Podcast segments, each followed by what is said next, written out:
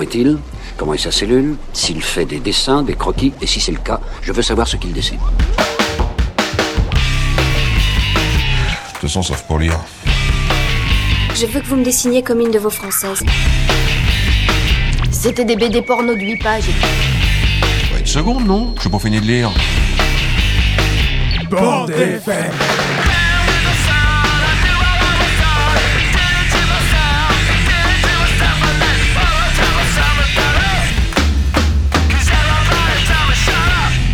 Que je vous dise Un jour, j'ai vu un dessin comme celui-ci. Dans un musée. Oh, c'est intéressant à savoir, ça. Moi, j'aime beaucoup lire aussi. À mon avis, c'est extra pour occuper les week-ends. Ça fait plaisir, je trouve, de réentendre ce jingle depuis la dernière fois, je sais pas vous. Ah oui Carrément. Ambiance. Euh, donc on se retrouve pour la deuxième émission de la bande FM, toujours sur Timbre FM. Aujourd'hui, je suis avec euh, Flo et François qui sont en forme, je crois. À fond, à fond en forme. ouais, bien partant. Flo, aujourd'hui, tu nous parles de quoi? Je vais parler d'une BD étonnante. Ça s'appelle Les voleurs de Carthage. C'est en deux tomes, sorti il y a quelques années. Ok. Et tu vas aussi nous parler euh, d'un festival, je crois. Ouais, c'est Quai des Bulles. On est mi-juillet. Ils viennent d'annoncer leur euh, sélection pour le prix euh, Ouest France Quai des Bulles. On va parler un peu de la sélection. Super. Voilà. Et toi, François? Moi, je vais faire une petite chronique sur L'attente infinie de Julia Wertz, une autrice américaine. Cool.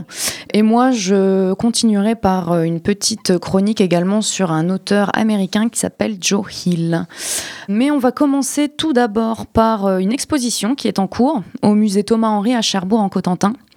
Dans le cadre de la Biennale du 9e art, qui a donc lieu tous les deux ans depuis 2002, le musée Thomas-Henry remet à l'honneur des auteurs et dessinateurs plus remarquables les uns que les autres.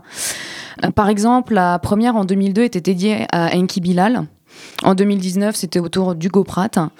Il y a deux ans, la Biennale a décidé de se consacrer à un auteur américain, pionnier de la BD US, Winsor McKay, à qui on, doit notamment Little Nemo.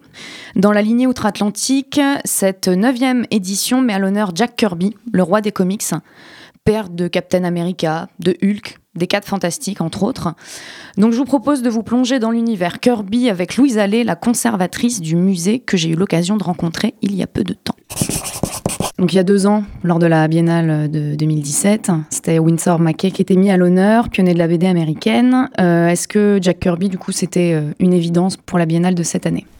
Alors, avec la Biennale euh, Winsor McKay en 2017, on s'était engagé sur un cycle d'exposition consacré à la bande dessinée américaine.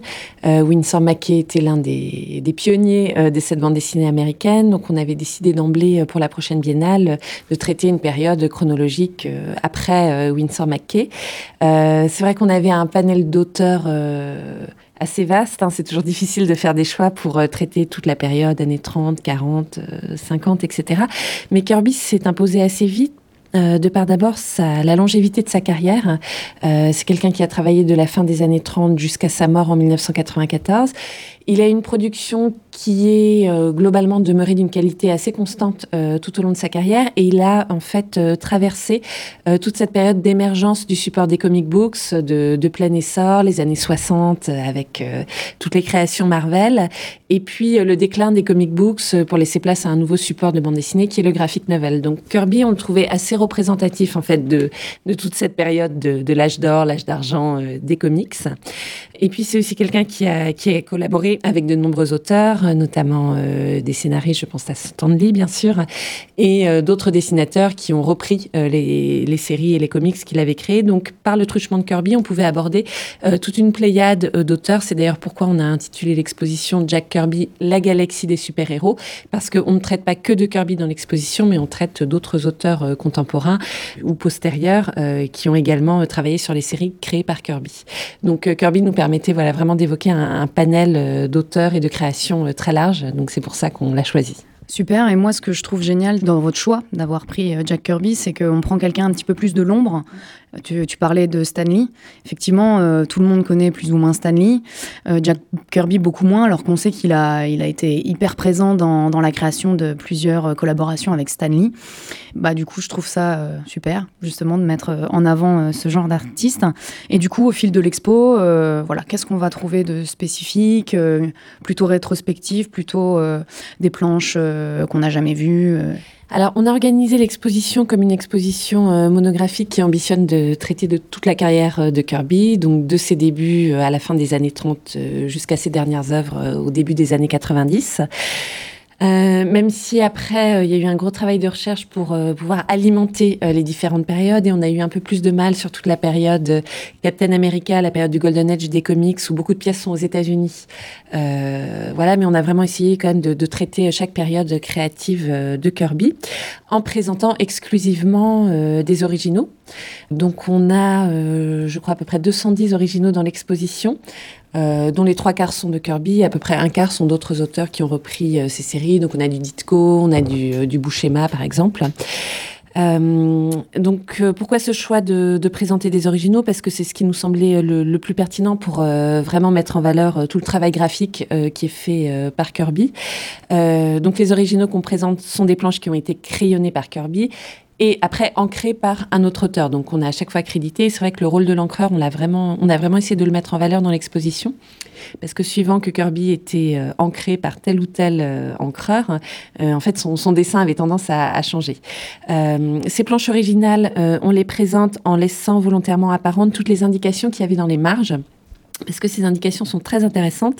Euh, souvent, ce sont des indications qui ont été rédigées par Kirby à destination du scénariste. Et notamment pour la période Marvel, on se rend compte qu'en fait, c'est Kirby et non pas Stan Lee euh, qui donnait euh, les grandes lignes de l'intrigue et qu'après Lee intervenait pour, pour compléter les dialogues. donc ça, ça, nous montre vraiment comment a été créé en fait un comic book aux États-Unis dans les années 40 à, jusqu'aux années 70. Donc voilà, on a une approche un petit peu technique volontairement. Dans l'exposition, donc, on a des pièces qui viennent exclusivement de collections européennes. On n'est pas allé chercher des pièces aux États-Unis, euh, d'abord pour des raisons financières, euh, mais aussi parce qu'on voulait valoriser euh, les, collections. européennes, en fait, ce qu'on peut trouver sur notre continent. on est dans un musée d'art, on parle souvent des tableaux impressionnistes qui sont tous conservés aux États-Unis. Et ben nous, en Europe, on a de très belles planches de bandes dessinées américaines. Euh, on a la chance euh, d'avoir des dessins originaux d'histoires complètes. Euh, on a notamment une histoire complète des Fantastic Four dessinée par Kirby et on en a aussi dans, sa période DC Comics, donc des histoires complètes tirées du quatrième monde. Et ça, c'est assez exceptionnel de pouvoir réunir comme ça une vingtaine, une trentaine de planches qui appartiennent à une, même, série et qui ont été conservées de façon groupée. Kirby, au cours de sa carrière, a souvent vendu ses planches originales et donc elles ont été dispersées de par le monde. Et là, on, a pu trouver, grâce à la galerie 9e Art, qui est notre partenaire sur l'exposition, des collectionneurs qui ont des ensembles incroyables d'histoires complètes de Kirby. Et du coup, moi, je voulais juste revenir sur un point. donc, on est à Cherbourg, dans le Cotentin. Il y a 75 ans, les Américains, les Anglais, les Canadiens débarquaient sur les plages de Normandie. Et euh, alors, pas en juin 44, mais un petit peu plus tard, il y a Jack Kirby aussi, qui est arrivé sur euh, Omaha Beach, donc une, une plage euh, du Calvados qui est à à peine une heure d'ici. Est-ce qu'il y a des traces de cette période au fil de l'expo? Alors, euh, le sujet euh, du débarquement et de la participation de Kirby à la Seconde Guerre mondiale est vraiment important euh, à évoquer parce qu'il a radicalement influencé en fait l'œuvre de Kirby. Kirby est issu d'une famille d'émigrés juifs autrichiens. Euh, et euh, à la fin des années 30, il est extrêmement concerné euh, par la montée des totalitarismes en Europe, par le nazisme. Et il travaille à l'époque avec un, collaborateur, Joe Simon, et qui est également d'origine juive. Et tous deux vont créer un personnage qui est le personnage de Captain America, qui est donc ce, super-héros américain qui vient pourfendre les nazis à grands coups de, coups de poing dans, le visage. Et en fait, ce Captain America est un héros qui est totalement politique, puisque c'est une façon pour Kirby et Simon, pour ces deux juifs euh, exilés à New York, de pousser les États-Unis à s'impliquer euh, dans, le conflit en Europe, de leur dire, vous voyez, c'est important ce qui est en train de se passer en Europe, il faut que les États-Unis interviennent. Et donc, de fait, Captain America sort juste quelques mois avant euh, l'entrée en guerre des États-Unis. Kirby donc suit de très près ce qui se passe en Europe et décide de s'engager donc volontairement pour débarquer, comme tu l'as dit, en août 44 sur la plage d'Omaha. Euh, alors c'est un véritable choc pour lui. Je pense qu'il s'attendait pas du tout euh, à, à, une telle violence. Euh, même si c'est quelqu'un qui a eu quand même une enfance assez violente, c'est un petit peu un gamin des rues euh, qui a grandi dans l'Over East Side, donc qui est un petit peu un bagarreur. Mais là, il est totalement sidéré par par l'horreur de la guerre. Alors il ne reste pas très longtemps en Normandie. En fait, il est très vite envoyé vers le nord et l'est. Il participe à, à, la bataille de Bastogne et il est également envoyé sur le front de l'est aux alentours de Metz. alors qui est assez intéressant, c'est que l'état-major remarque très vite que Kirby a des capacités euh, graphiques et donc il va être envoyé sur des missions de repérage cartographique. On va lui demander de dessiner un petit peu les, les environs. Euh, donc Kirby participe à des batailles aussi et il est blessé dès janvier 45. Donc euh, voilà, il est resté que quelques mois en Europe. Il va être soigné euh, dans, dans, un hôpital en France. Ça va beaucoup le marquer d'ailleurs, les, les, infirmières françaises. un peu cliché, mais ouais, complètement. il en a fait un ou deux dessins qu'il a ramenés aux États-Unis. Euh, donc il est démobilisé, il revient aux États-Unis en, janvier 45 et euh, et là, en fait, il va, il va complètement changer sa, façon de dessiner, c'est-à-dire que son dessin va évoluer euh, vers des scènes de combat qui sont beaucoup plus réalistes et vers une forme de violence que dans le dessin qu'il qui ne traitait pas du tout auparavant. Il va aussi euh, consacrer euh, certaines séries à la thématique de la guerre, notamment euh, euh, les Losers, euh, qui est une sorte de, gang de soldats qui ne veut pas raccrocher les armes et qui continue à être envoyé dans des missions suicides. Euh, il va aussi consacrer plusieurs séries à la thématique d'enfants envoyés sur le front, les Boys Commando notamment. donc voilà, ça va être quelque chose de, récurrent dans son œuvre. Alors en Normandie, on a assez peu de traces de, son passage. Hein. Il, est un parmi des centaines de milliers à, avoir débarqué. Mais il faut noter qu'à Bayeux, en ce moment à la médiathèque de Bayeux, il y a une exposition qui traite plus spécifiquement de Kirby et de la guerre, autour d'un documentaire qui a été fait par l'historien Jean Depelé, qui s'appelle Kirby at War, et qui traite justement de la participation de Kirby à la Seconde Guerre mondiale et de l'influence de, ce traumatisme de la guerre sur son œuvre. Donc en fait, on s'est un petit peu mis d'accord avec Bayeux euh, pour ne pas traiter cette période et pour faire plutôt un renvoi vers l'expo de Bayeux. Donc dans l'expo à Cherbourg, on présente bien sûr un, comic book de Captain America, mais euh, voilà, sur la période de la guerre, on reste plus évasif. Bon, en tout cas, ce Kirby est euh, drôlement apprécié en Normandie, c'est génial. Vous êtes toujours sur la bande FM, l'émission BD sur la FM. On retrouvera la suite de l'interview en fin d'émission. Maintenant, on va écouter Flo et sa chronique aride sur les voleurs de Carthage.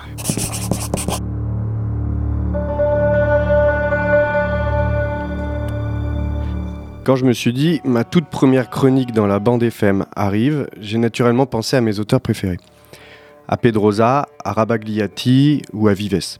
En les feuilletant, aucune ne m'inspirait réellement, ou alors je me disais, je suis pas encore prêt pour chroniquer ces BD. Un week-end, je suis là avec ma petite famille à la recyclerie.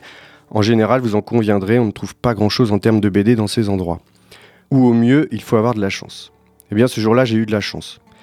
Sous mes yeux, entre un Cédric et un Les Profs, je vois sur une couverture format classique une femme, grande, les bras vers le ciel, les yeux inquiets, une coiffe sur la tête, habillée d'un pagne et d'une cape.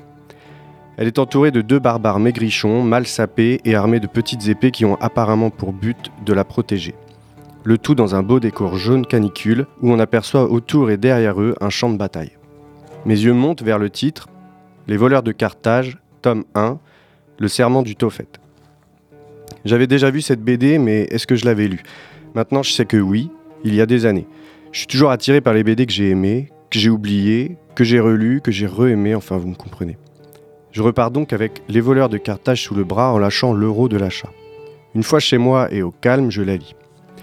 Je savoure l'histoire de ce numide et de ce Gaulois que le destin a choisi de lier à cette femme magnifique. Ils sont bêtes, elle le sait, elle se joue d'eux. Elle a un objectif dont on ne distingue pas bien les contours. Une scène est marquante, elle se situe à quelques pages du début.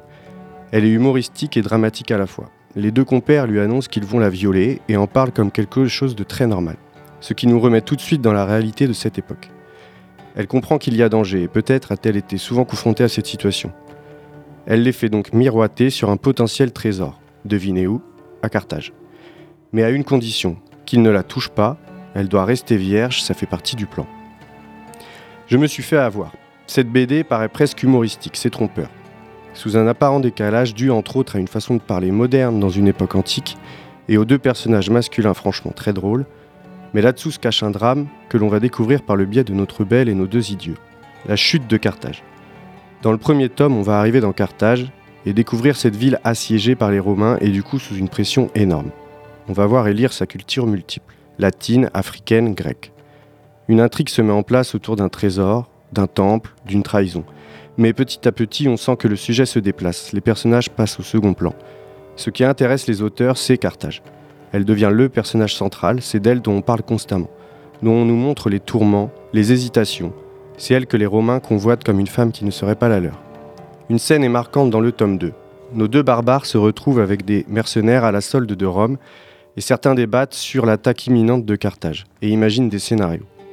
Un homme les stoppe net et explique que Carthage va être violée, c'est-à-dire pénétrée violemment et laissée pour morte. On ne rigole plus. Les personnages sont pris dans les violences faites à la ville et à ses habitants. Ils ne sont plus là que pour donner des visages familiers dans cette violence. Celle-ci est montrée en pleine case, brute, sans concession. Il n'y a plus rien de comique, au mieux pathétique. Je dis pas que j'ai aimé cette BD avec passion. Elle m'a remué. Comment autant abandonner ces personnages? Pourquoi mettre en place une intrigue et tout envoyer valdinguer de la sorte? Les personnages n'ont aucun échappatoire. Peut-être les auteurs ont-ils voulu nous montrer que quoi qu'il arrive, quelles que soient nos petites histoires, nous sommes toujours pris dans la grande histoire. Une guerre est une guerre, et rien ne l'arrête, et aucune histoire ne finit bien dans ce contexte. C'est une BD sans concession qui ne dit pas ce qu'elle est, une BD qui questionne le lecteur, qui le surprend, le déçoit, ne le laisse pas dans un confort. Je ne dis pas que j'ai aimé passionnément cette BD, mais j'ai eu envie d'en parler. Les voleurs de Carthage en deux tomes chez Dargo par Tancrel au dessin, Apollo au scénario et Isabelle Merlet aux magnifiques couleurs.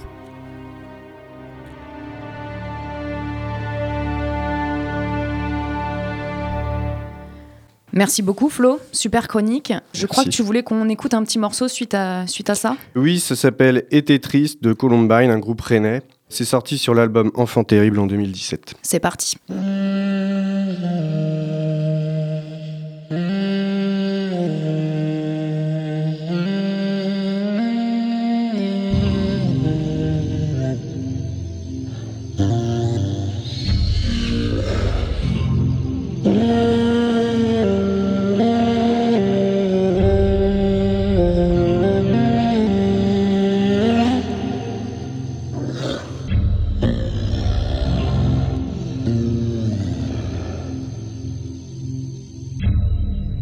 Voyage au cadavre, sac de couchage Sur la plage, te prends en stage. Dans mon gang, ton prénom coule Dans mon sang, monsieur l'agent Jouant la cache, l'argent coule Dans ma poche, ils me trouveront pas Dans ma cachette, coupe la pastèque à la machette. On achève bien les chevaux Glisse mon arme dans tes cheveux, monte sur mon dos. Comme un paresseux baignade dans mer partant neigeux On tue le temps par pendaison. Là où je vais, y a pas de réseau Des jolis crabes dans le seau. Je vous emmerde et je rentre à ma maison. Et dans ce torrent de violence, j'emporte avec moi Tous les artistes de mon baladeur. MP3, mes carnets, mes écrits, mes rêves mes cauchemars, le mépris, la parole, la misère, les histoires, une télé allumée, des grands-parents muets, les vêtements délavés.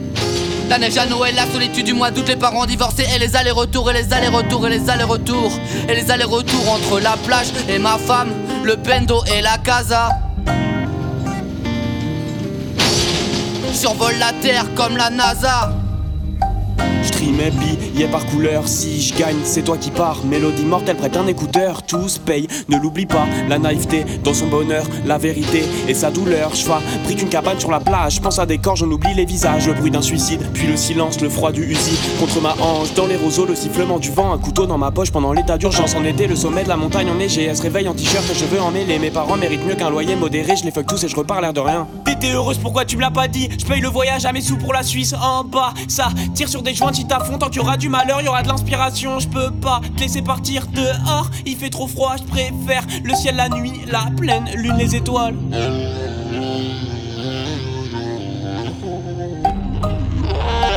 C'est loin pour tes jambes à ton cou Ici et là, on se retrouve. Je t'ai pas rappelé, mais je t'ai pas oublié. Fais tourner la manette à la fin de la partie. Éclaire le bout du tunnel. J'hypnotise mon petit monde. Saut de l'ange au bout du pont. Les démons au bout des lèvres. Ma balance, ma calculette. Roule le cadavre dans la serviette. Avant de te tuer, je te dis qu'est-ce que t'es belle. Je me tire vers ma crique.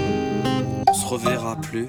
À chaque pas une nouvelle marche, tu m'as sali, donc je me détache, merci de rien, lâche-moi la main, poursuis ma route, mon sac à dos, ma condition, tous mes cadeaux, d'été en hiver, pas un rayon, peut-être j'en rajoute, j'en ai plus rien à foutre. Je fais et je refais les 100 pas, on se mélange au paysage, descends la dune en vélib, oublie les thunes, on est libre. Oh, des grains de sable dans le canon du fusil, un grain de beauté sur sa fesse, elle me dit qu'on est amis, t'as cru, ça m'intéresse, on baise où tu veux, devant la mer, on devient vieux, y a trop de personnes qui me doivent des sous, elle était bonne, mais je m'en fous, on est venu en taxi, on repart à la nage, on a quitté la ville pour vivre sur la plage, on joue à cache-cache, avec les gens, je me tatoue pour faire passer le temps, l'amour est de passage, il t'aime car t'avales un cauchemar où je travaille, je veux plus répondre aux messages, jette ton portable à la poubelle, je fais plus les mêmes erreurs, non, je veux en faire des nouvelles, oh, je pense que je lui plais, l'argent pense les plaies, on fait l'amour sous ton air, je marque poteau de corner, arrête de crier, personne vient te chercher, promis on se tue, avant de se faire chier un mois d'août, en plein hiver, on laisse nos rêves dans la poussière, dans la poussière, dans la poussière. On est toujours sur la bande FM, sur Timbre FM. Euh, on va parler un petit peu des voleurs de Carthage que tu viens Mhm. de nous chroniquer.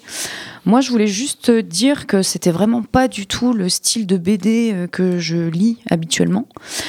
Mais que ta chronique euh, m'a quand même donné envie de, la lire. Donc, euh, euh, bien joué. Non, elle est vraiment bien. Non, non, c'est bien. Là, je suis en train de la parcourir et euh, les dessins sont plutôt réalistes. Je trouve qu'il y a, il y a de jolies choses et ça, ça me donne vraiment envie de la, de la lire. Je sais pas toi, François, ce que t'en penses? C'est vrai qu'esthétiquement, là, on est dans des couleurs là, péchues, euh, très chaleureuses. euh, bah, on a vraiment envie euh, de la feuilleter quand on l'ouvre. Et moi, au niveau du dessin, ça m'a fait penser un petit peu à Chrono Squad. Je sais pas ce que tu en penses. Euh, Ouais, Il y a un si, petit si, oui. côté. C'est euh, c'est ouais. pas du tout la même mise en couleur, mais euh, mais il y a un petit peu ce côté-là. Le- Bah, le trait peut ressembler un peu plus fin. Peut-être que je sais plus qui c'est qui dessine. Euh, Panatione ou. Panatione, ouais, Albertini. Mais on sent un peu la même euh, génération de dessinateurs, un petit peu. Ouais. Je trouve. ouais. En tout cas, pour un euro, je pense que tu as fait le bon choix. Ah, Ouais, et je pense qu'en librairie spécialisée ou quoi, elle est encore à à prix assez euh, élevé quand même. C'est quand même une bonne BD reconnue. Le dessinateur Tancrel est quand même assez reconnu. Et d'ailleurs, quand tu parles du dessinateur, il me semble qu'il est, euh, il est sélectionné dans vrai. un prix à Quai des Bulles. À Quai des Est-ce que Bulles. tu veux nous en parler? Effectivement, parce que euh, vous savez, euh, chers auditeurs, que Quai des Bulles nous soutient dans notre projet d'émission. Et du coup, on, on va en parler un petit peu. On va parler de la sélection 2019 du euh, prix euh, Quai des Bulles Ouest-France. Qui est sorti euh, Donc on va faire un juste. résumé rapide, euh, voilà. Donc il y en a une qui s'appelle Le Dieu vagabond de Fabrizio Dori. Alors on a des fiches avec des speeches. J'ai rien compris au speech honnêtement. Ça a l'air de parler un peu de mythologie grecque, si je me trompe pas. On s'est amusé à regarder des planches. Le dessin a l'air sympa aussi. On en a une autre qui s'appelle Zaroff de Sylvain Runberg et François Miville de. Pas facile à dire. À première vue, ça a l'air une histoire de vengeance. Le dessin, pareil, euh, a l'air euh, plutôt sympa pour les gens qui aiment le dessin assez réaliste et tout ça, assez euh, pas mal de détails et tout ça quoi. Là, elle me donne envie, tu vois. Ah oui? Ouais. Ouais, ça dépend des gens. hein. ouais, c'est un peu, un peu spécial, mais dans le style un peu horreur. On en- moi, j'en parlerai un petit peu après. Je pense que ça peut être, ça peut être sympa. Ça a l'air un peu gore, ouais. On a regardé des planches. On en a une qui s'appelle Boule de feu d'Anouk Ricard et Étienne Chaise. Ça a l'air d'être un peu. Il y en a une autre peut-être, mais un peu la loufoque. Enfin, la loufoque. Pas très classique euh, de la sélection. Euh, on pourrait presque croire du dessin euh, pour jeunesse. Mais euh, voilà, au vu, au vu du speech, il y a des extraits de critiques, je crois. euh, elle, est, elle est très bien. euh, Celle-ci, je crois, où il y a des couleurs assez euh, péchues, euh, Ouais. des violets euh, ouais, flashy. et on a euh, vu ouais, des planches incroyables sur internet, des trucs violets, euh, ouais, comme tu disais, violets. Peut-être que le côté un peu enfantin, finalement, va pas du tout être. Ouais, et puis euh, je trouve qu'il y a de plus en plus de choses qui se font comme ça, où on essaye de nous perdre avec un dessin enfantin, puis des choses en fait très adultes, c'est- c'est très intéressant. Euh, on en a une justement où Tancrel est au dessin. Alors il y a vraiment beaucoup d'auteurs. Je- J'espère qu'il est au dessin, mais je crois qu'il est au dessin. Il doit y avoir quelqu'un d'autre au dessin, ou alors trois scénaristes avec lui. Ça s'appelle Le Dernier Atlas. Bon, on a vu les planches, ça nous intéressait un peu moins d'un point de vue dessin. Par contre, l'histoire a l'air euh, folle, quoi. C'est euh, pour résumer en deux secondes, c'est il y a des robots légendaires euh, que euh, le personnage doit retrouver. Donc c'est un peu une uchronie parce que c'est des robots qui dans les années 70 fabriquaient des bâtiments. Enfin voilà, c'est assez mystérieux, truc un peu écologique aussi et tout. J'ai l'impression. C'est un tome 1 là, Ah. aussi, ouais. On a la croisade des innocents. Ça, c'est euh, Ah, Chloé Cruchaudet qui avait fait Mauvais genre, qui a été adapté au cinéma. Effectivement. Bon, j'allais dire on a eu un coup de cœur, mais en tout cas, voilà, on a tous été intéressés quand même par celle-là. Euh, c'est l'histoire d'une croisade d'enfants au Moyen Âge. Donc un truc qui est jamais arrivé, mais voilà, elle, elle fait une histoire là-dessus. François, tu as regardé des... Ouais, ouais, c'est ce que, ce que je voulais dire. Ouais, c'est le, le dessin, il a l'air assez fantastique. euh, on a des lavis euh, de bleu-gris, euh, vraiment des trucs euh, assez incroyables. Je vous invite tous à aller regarder les premières planches euh, sur Internet. euh, quoique, elle est peut-être déjà sortie. hein. Genre, alors ça, on n'a pas les dates là. C'est ça, Je on n'a sais pas, forcément Ouais. les... Normalement, il faut qu'elles soient Euh, sorties dans l'année normalement, 2019. ouais, ouais, elles sont sorties, hein. Normalement, elles sont sorties en termes généraux. ouais. On a Nymphéa Noir de Casgrain, Didier Casgrain, pardon, Fred Duval et Michel Bussy. Ça m'a l'air d'être une BD un peu plus classique, une histoire de meurtre. euh, Eh ben, en fait, c'est une adaptation d'un roman de Michel vrai. Bussy. Ok. Donc euh, oui, effectivement, c'est un auteur euh, très populaire et le scénario est peut-être un petit peu plus classique, Ouais. mais euh, en BD, ça, Ça, peut ne être, veut rien dire, ouais, voilà, ça peut, ça ça peut être, sympa. super. hein. Un style impressionniste en dessin, c'est marqué dans le speech. Donc euh, voilà. Alors on a une autre, c'est Salon Dolores et Gérard, donc de Sylvain Cabot. Et c'est marqué une comédie originale dans les coulisses d'un petit salon de coiffure. Donc voilà, c'est pareil, hein, ça peut être une surprise comme ça. ça moi, perso, ça m'attire pas euh, tout de suite, mais des fois, il y a des, des bouquins qui commencent comme ça, puis en fait, euh, c'est super étonnant.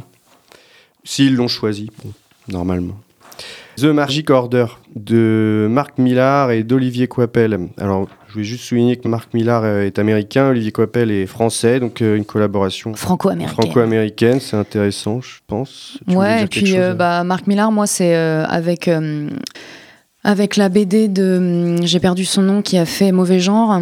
Chloé Cruchaudet. Voilà, c'est les deux noms que je connaissais dans la sélection. Ouais. Marc Millar, il est bah, surtout connu pour avoir, euh, avoir fait Kick-Ass, tout Ouais. simplement. Donc, Ouais. euh, grand nom du comics américain. Et euh, bah, moi, pour le coup, c'est forcément la, la BD qui me tente le plus dans, dans la sélection.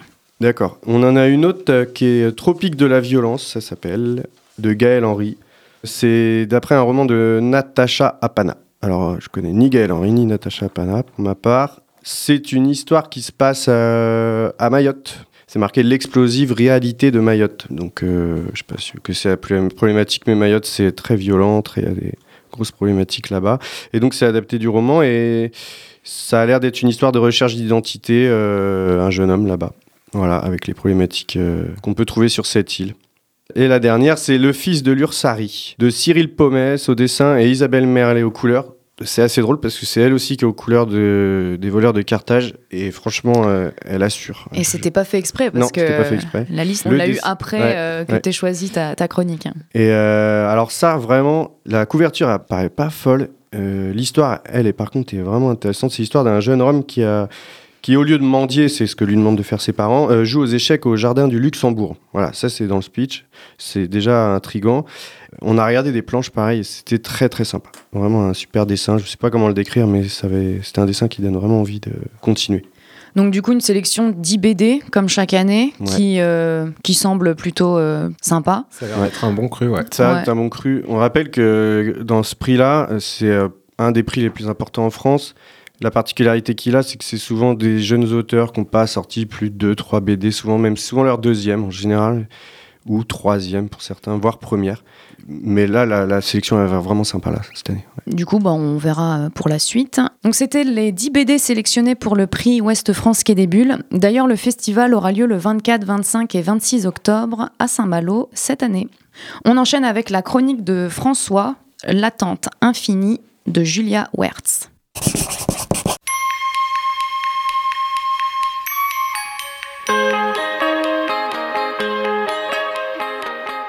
Une amie m'a prêté cette BD il y a quelques semaines en me confiant Tu vas voir François, tu vas bien te marrer. Et en effet, ça n'a pas loupé. Effectivement, quand on lit L'attente infinie de Julia Wertz, on se retrouve embarqué dans des morceaux choisis de sa vie, qui pourraient être traités assez dramatiquement, mais qu'elle choisit d'aborder avec beaucoup d'autodérision, à base de savoureux dialogues cinglants et d'humour cynique. Julia Wertz ne s'auto-censure pas. Bien au contraire, elle nous raconte ses galères de vie, à la manière du célèbre Vie de merde. Et elle le fait sans filtre.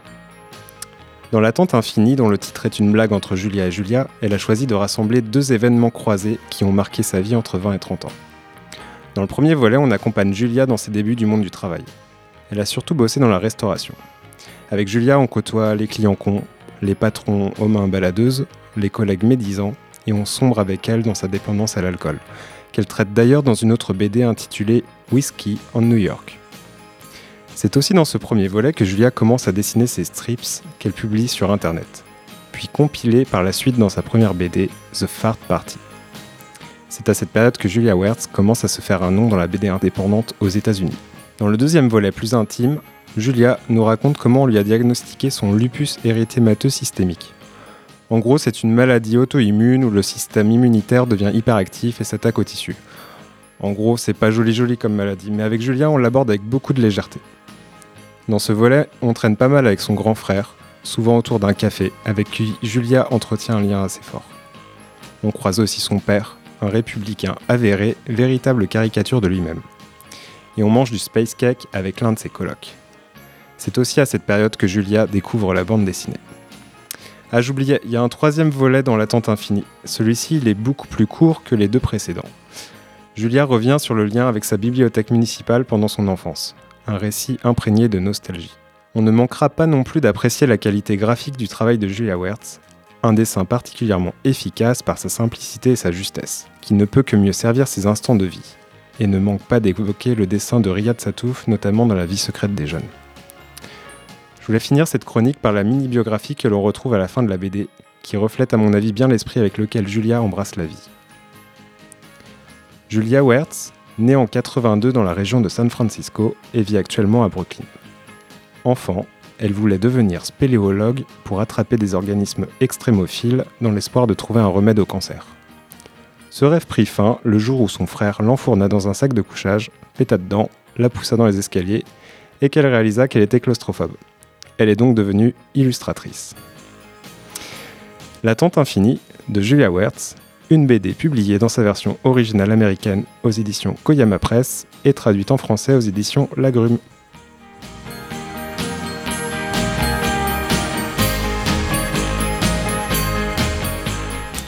Et tout de suite, Billie Eilish avec Bad Guys.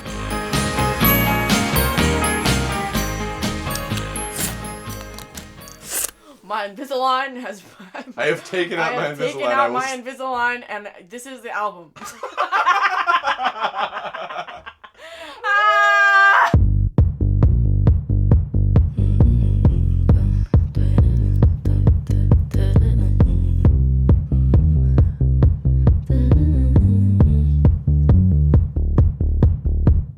White shirt,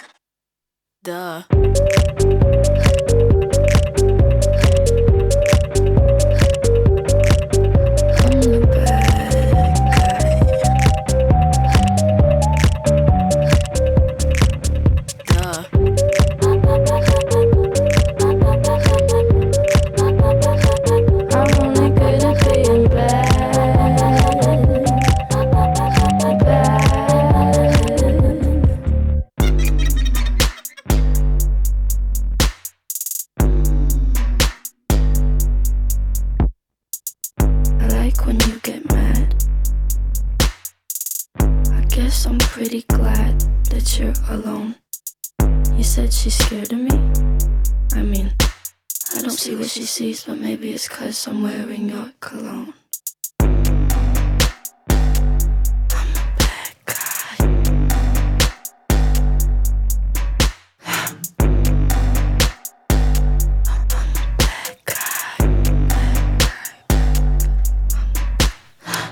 Vous êtes toujours sur la bande FM, l'émission qui parle de BD sur la FM sur Timbre FM.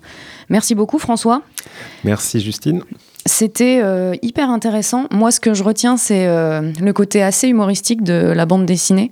C'est vrai, quand tu regardes le, la couve, c'est pas ce qui saute en premier aux yeux. Et en fait, j'ai juste lu les, une des premières pages euh, au niveau de la table des matières. Il y a écrit l'anecdote qui tue. Donc, euh, Julia dit qu'elle a choisi ce titre, L'attente infinie.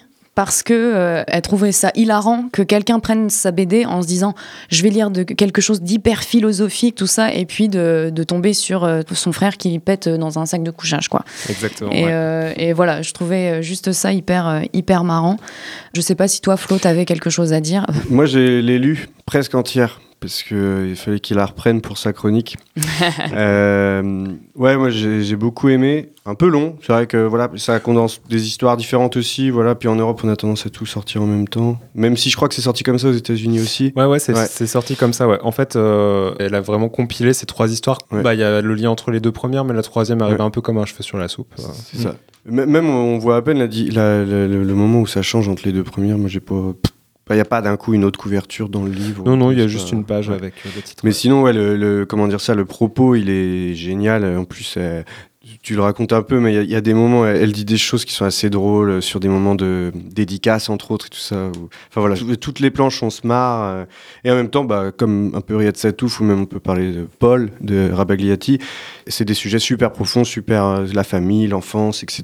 C'est une auteur majeure, je pense. Mm, avec tous les petits détails euh, de la vie, euh, voilà, les petites notes, les petits objets, et tout ça qui font qu'on s'attache profondément au personnage. Ouais, ils sont pas beaucoup à réussir à nous tenir des grosses BD comme ça en parlant de leur vie finalement. Puis ça nous parle aussi de nos vies à nous au final. Ouais. Du coup, on va enchaîner sur euh, la chronique comics que j'ai le plaisir de vous faire sur euh, Joe Hill.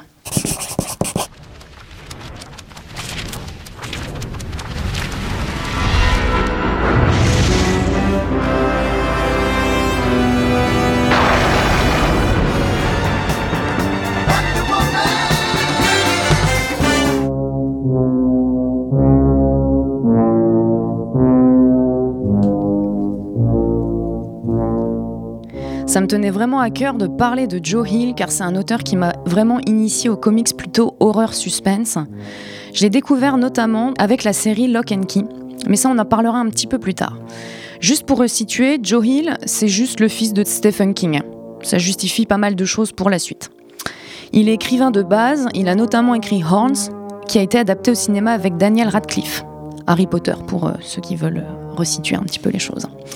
Mais il a tout de même édité une bonne poignée de comics, notamment comme scénariste. En plongeant dans sa carrière, je suis tombée sur une interview où il expliquait comment écrire une histoire d'horreur. Son argument principal, c'est qu'il faut que le lecteur s'attache au personnage.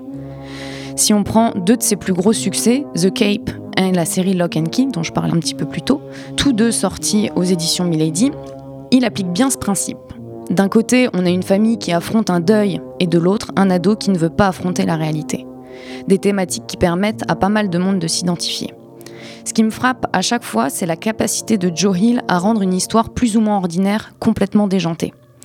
Dans The Cape, on suit Eric, qui dans son enfance a découvert que le plaid que sa mère a transformé en cape de super-héros lui permet de voler. Suite à une chute due à cette cape, sa mère lui confisque et ne croit pas à son pouvoir. Adulte, il remet la main dessus.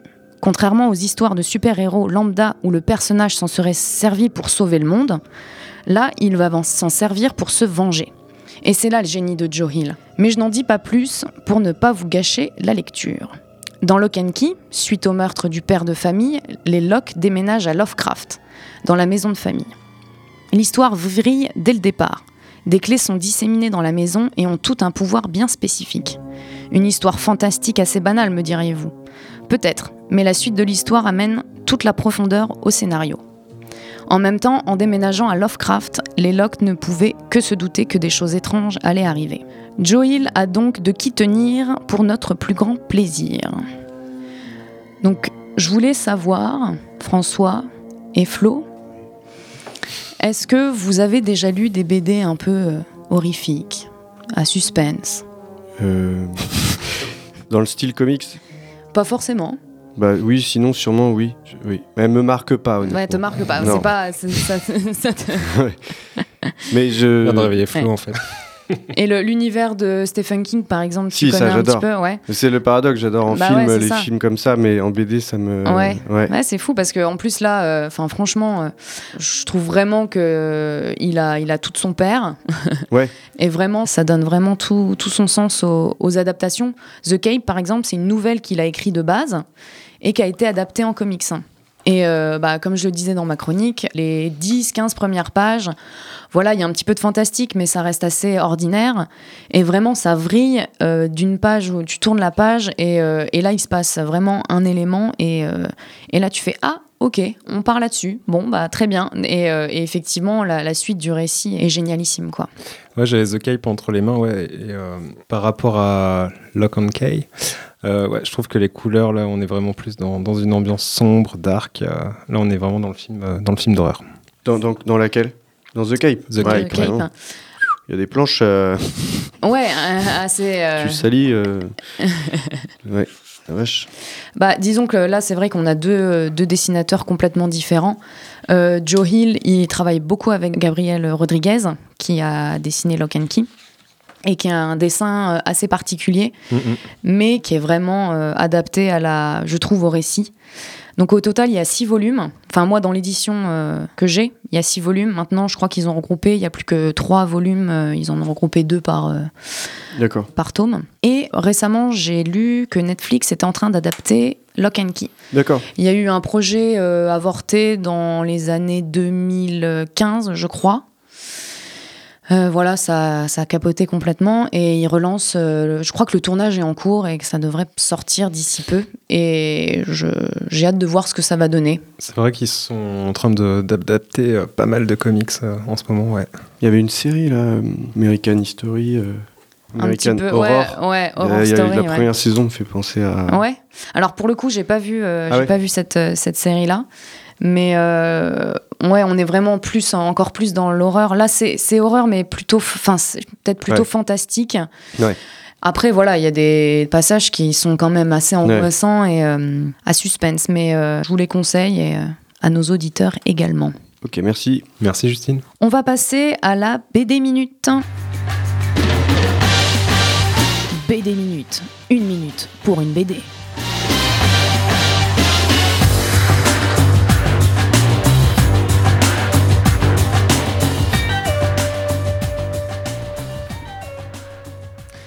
Alors moi, je vais vous parler de Stupor Mundi de Nejib. En fait, je crois que j'avais envie de faire une chronique dessus depuis longtemps. Et euh, je me suis dit, allez, moi, je suis trop pressé, euh, je vais la présenter dans BD Minutes. Donc je fais vite. Euh, moi, c'est une BD que je trouve vraiment brillante par sa qualité graphique et les thèmes qu'elle aborde. C'est un récit situé entre réalité historique et fiction littéraire.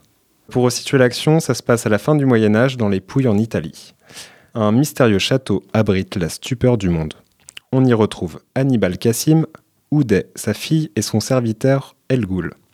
Ils sont en fuite depuis Bagdad et ils viennent offrir à Frédéric II, l'empereur du Saint-Empire, la mystérieuse invention Betheldo. Dans ce formidable ouvrage, il est sujet de science, de religion, d'images et de représentation, et des formidables transformations qui s'opèrent à cette époque. On est à l'aube de la Renaissance italienne et des multiples répercussions qu'elle aura dans le monde occidental. Donc Stupor Mundi de Nejib, un récit complètement envoûtant, captivant, à lire ou à relire, publié chez Gallimard, bande dessinée. Voilà. Avant de commencer sur la mienne, je trouve ça dégueulasse parce que du coup tu mets la main dessus pour une éventuelle chronique et j'adore cette BD. Donc je trouve ça dégueulasse ce que tu fais. Voilà, je te le dis. Ok. C'est une BD extraordinaire. Euh, moi c'est Old School de B. Niais. Très bon pseudo. Euh, donc euh, c'est une BD. Alors c'est drôle à chaque fois que je la prête, les gens me disent pourquoi t'as ça, c'est nul. Mais moi, euh, je l'adore. Je sais pas, elle est complètement barrée. Ceux qui connaissent Beignet fait que du, du barré total. Il est beaucoup édité en fanzine et tout ça. voilà. Pour résumer, c'est dans l'univers du Far West. Ça reprend à fond les codes du Far West, mais en explosant tout totalement. Genre, les Indiens sont, c'est même plus mystérieux, c'est on dirait des sortes de sculptures qui sont là dans la nature et que tout le monde flippe d'eux. Enfin, que des choses comme ça. D'un coup, les animaux parlent. Toutes les personnes d'origine, on va dire européenne, euh, les colons, quoi, sont euh, complètement paumés là-dedans, ce qui en, fait peut résumer le Far West. hein. Ils étaient paumés dans cette nature à l'état brut. Donc lui, il reprend cette thématique-là et puis il l'explose dans tous les sens en faisant des. C'est très gore, mais on, rit toutes les deux cases, quoi. C'est vraiment. euh, si on aime bien lui. Ah merde. merde, je, croyais- je- viré, je mec, trouvais que t'avais été long, putain. Pardon. Alors moi, je vais vous parler de Foxboy de Laurent Lefebvre, sorti chez Delcourt en 2014.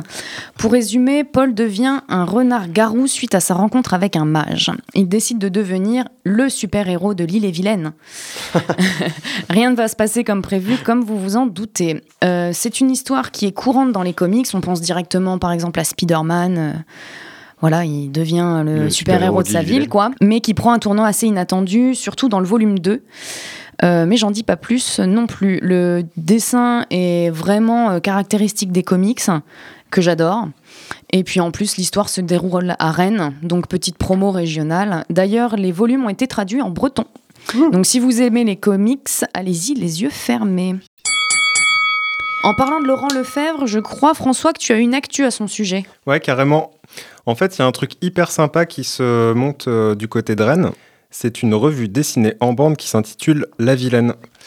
Donc, ils viennent tout juste de finir leur crowdfunding sur Ulule. Je pense que vous pouvez toujours participer. En fait, c'était la prévente euh, de leur revue qui fera 150 pages et dont le premier numéro va paraître en septembre 2019 pour le prix de 18 euros.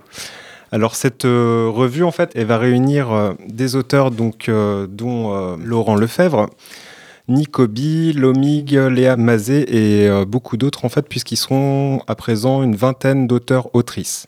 Ce qui se passe dans la Vilaine, en fait, euh, ce sont des actions qui se déroulent principalement à Rennes, en fait. D'accord, et je crois que savoir, avoir une petite info que tu vas aller les interviewer.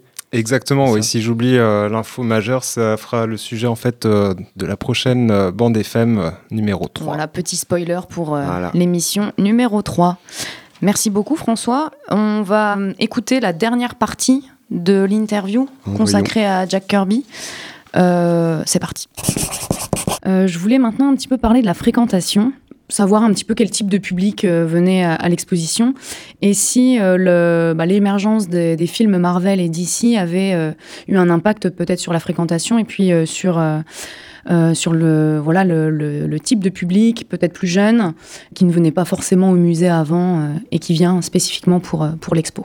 Alors effectivement, cette biennale est l'occasion d'attirer un nouveau public au musée. Le musée Thomas Henry est un musée de beaux-arts qui a des collections qui vont du 15e au 19e siècle, euh, que le jeune public peut être amené à fréquenter dans le cadre scolaire, mais c'est vrai que c'est plus compliqué euh, d'attirer les jeunes autour des collections permanentes.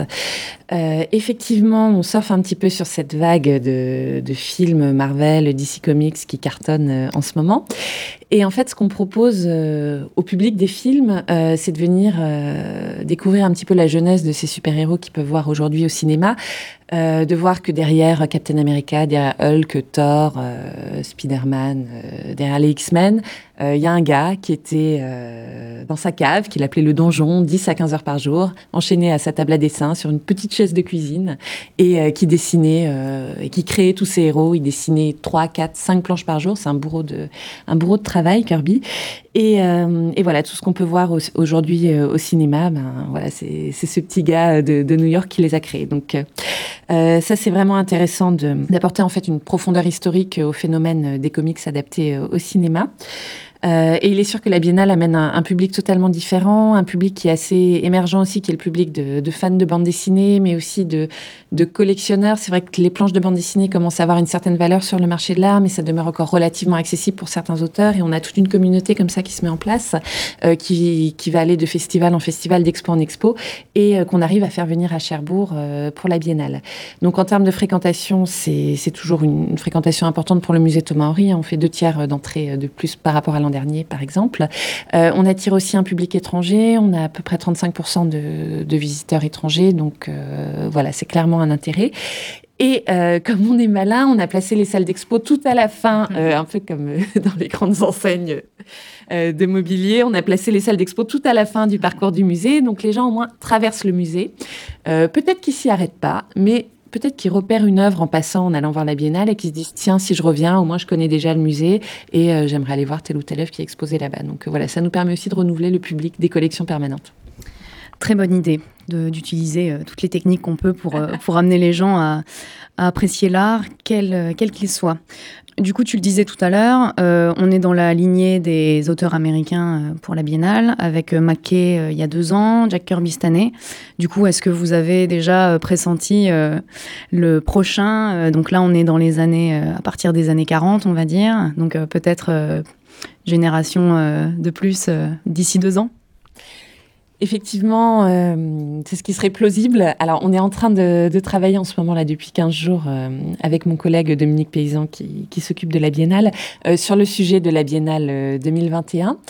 Euh, donc on n'est pas encore totalement euh, arrêté, euh, mais effectivement on reste sur la bande dessinée américaine et l'idée c'est de, de traiter de cette génération euh, des graphiques novels en fait euh, qui, qui suit immédiatement la génération euh, de Kirby. Donc voilà, un auteur plus récent, toujours américain.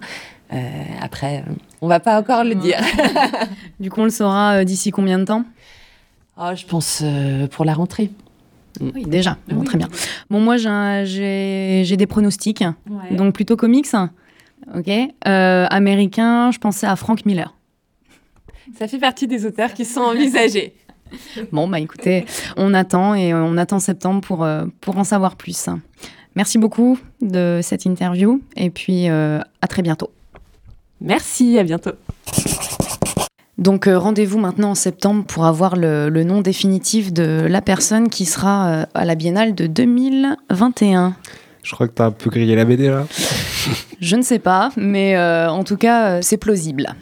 Pour info, l'expo Jack Kirby, elle est dispo, enfin, elle est visible jusqu'au 1er septembre 2019. Donc, euh, ruez-vous à Cherbourg tout l'été pour, euh, pour aller découvrir l'expo qui est vraiment euh, extraordinaire. Je voulais vraiment remercier Louise Allais du, du musée Thomas Henry de m'avoir consacré du temps pour euh, cette interview. Et on va écouter du coup Flash de Queen.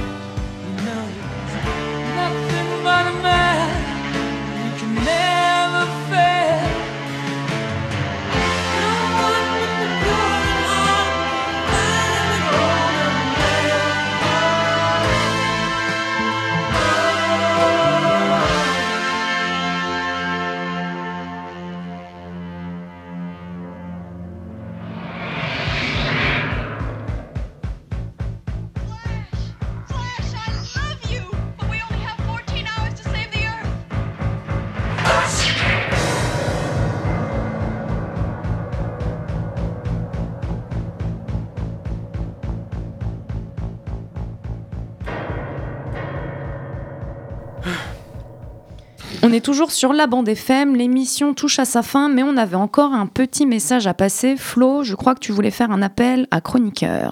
Ouais, parce que c'est pas qu'on se sent euh, pas assez, mais voilà, on a envie d'ouvrir l'émission un peu à. C'était le projet dès le début, de façon d'ouvrir l'émission à d'autres personnes, amis euh, ou même euh, autres. Donc, on a créé une page Facebook qui s'appelle La Bande FM. Et sur cette page Facebook, on peut, bah, comme toutes les pages Facebook, euh, écrire des messages privés. Donc si vous avez envie, si ça vous dit d'être chroniqueur dans, cette émission, euh, vous pouvez nous écrire un petit message, puis on en parlera avec vous. Effectivement, on a une page Facebook, la bande FM, le podcast sur la bande dessinée, et le logo est plutôt rouge et jaune. Donc euh, voilà, s'il y a plusieurs noms, référez-vous à ça. Donc vous pouvez nous envoyer effectivement un petit message avec peut-être des idées de chroniques, euh, des idées de bande dessinée à découvrir, etc. Et puis on pourra peut-être vous accueillir avec nous euh, sur Timbre FM. Et je crois aussi que sur la page Facebook, vous retrouverez euh, l'intitulé des bandes dessinées euh, sur lesquelles nous avons chroniqué aujourd'hui et peut-être des informations aussi sur l'exposition. Voilà, c'est ça. On, on essaye de mettre un maximum d'infos de, de tout ce qu'on dit pendant les émissions pour que les auditeurs puissent retrouver facilement les, les éléments. Et sur cette page de Facebook aussi, on peut retrouver les deux façons d'écouter les podcasts. C'est ça, donc sur SoundCloud et sur Timbre FM dans la section des émissions euh, où vous avez les rediffusions de la première et de la seconde émission. Merci à tous de nous avoir écoutés. Vous retrouverez la bande FM bientôt sur Timbre FM. On voulait remercier Loïc de Timbre FM à la réalisation et on vous dit à la prochaine. Merci, salut. Salut. Comment est-il? Comment est sa cellule S'il fait des dessins, des croquis, et si c'est le cas, je veux savoir ce qu'il dessine. De toute façon, sauf pour lire. Je veux que vous me dessiniez comme une de vos françaises. C'était des BD porno de 8 pages. Ouais, une seconde, non? Je pas fini de lire. Bande FM.